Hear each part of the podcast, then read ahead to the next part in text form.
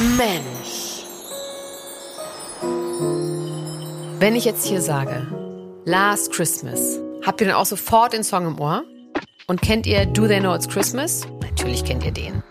Und wenn ich jetzt auch noch All I Want for Christmas is You sage, klingelt's dann bei euch? Also so im wahrsten Sinne? Und ihr seht Mariah Carey als sexy Santa im Schnee rumtollen? Leute, was soll ich sagen? Es ist Weihnachten und ich liebe Weihnachten.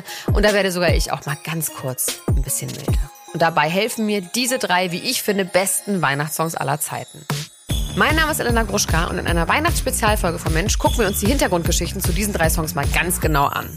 Wieso einer davon Last Easter hieß, warum alle Weltstars der 80er in einem Studio zusammengefecht wurden und ein kleines Mädchen einen Welthit schrieb. Angeblich.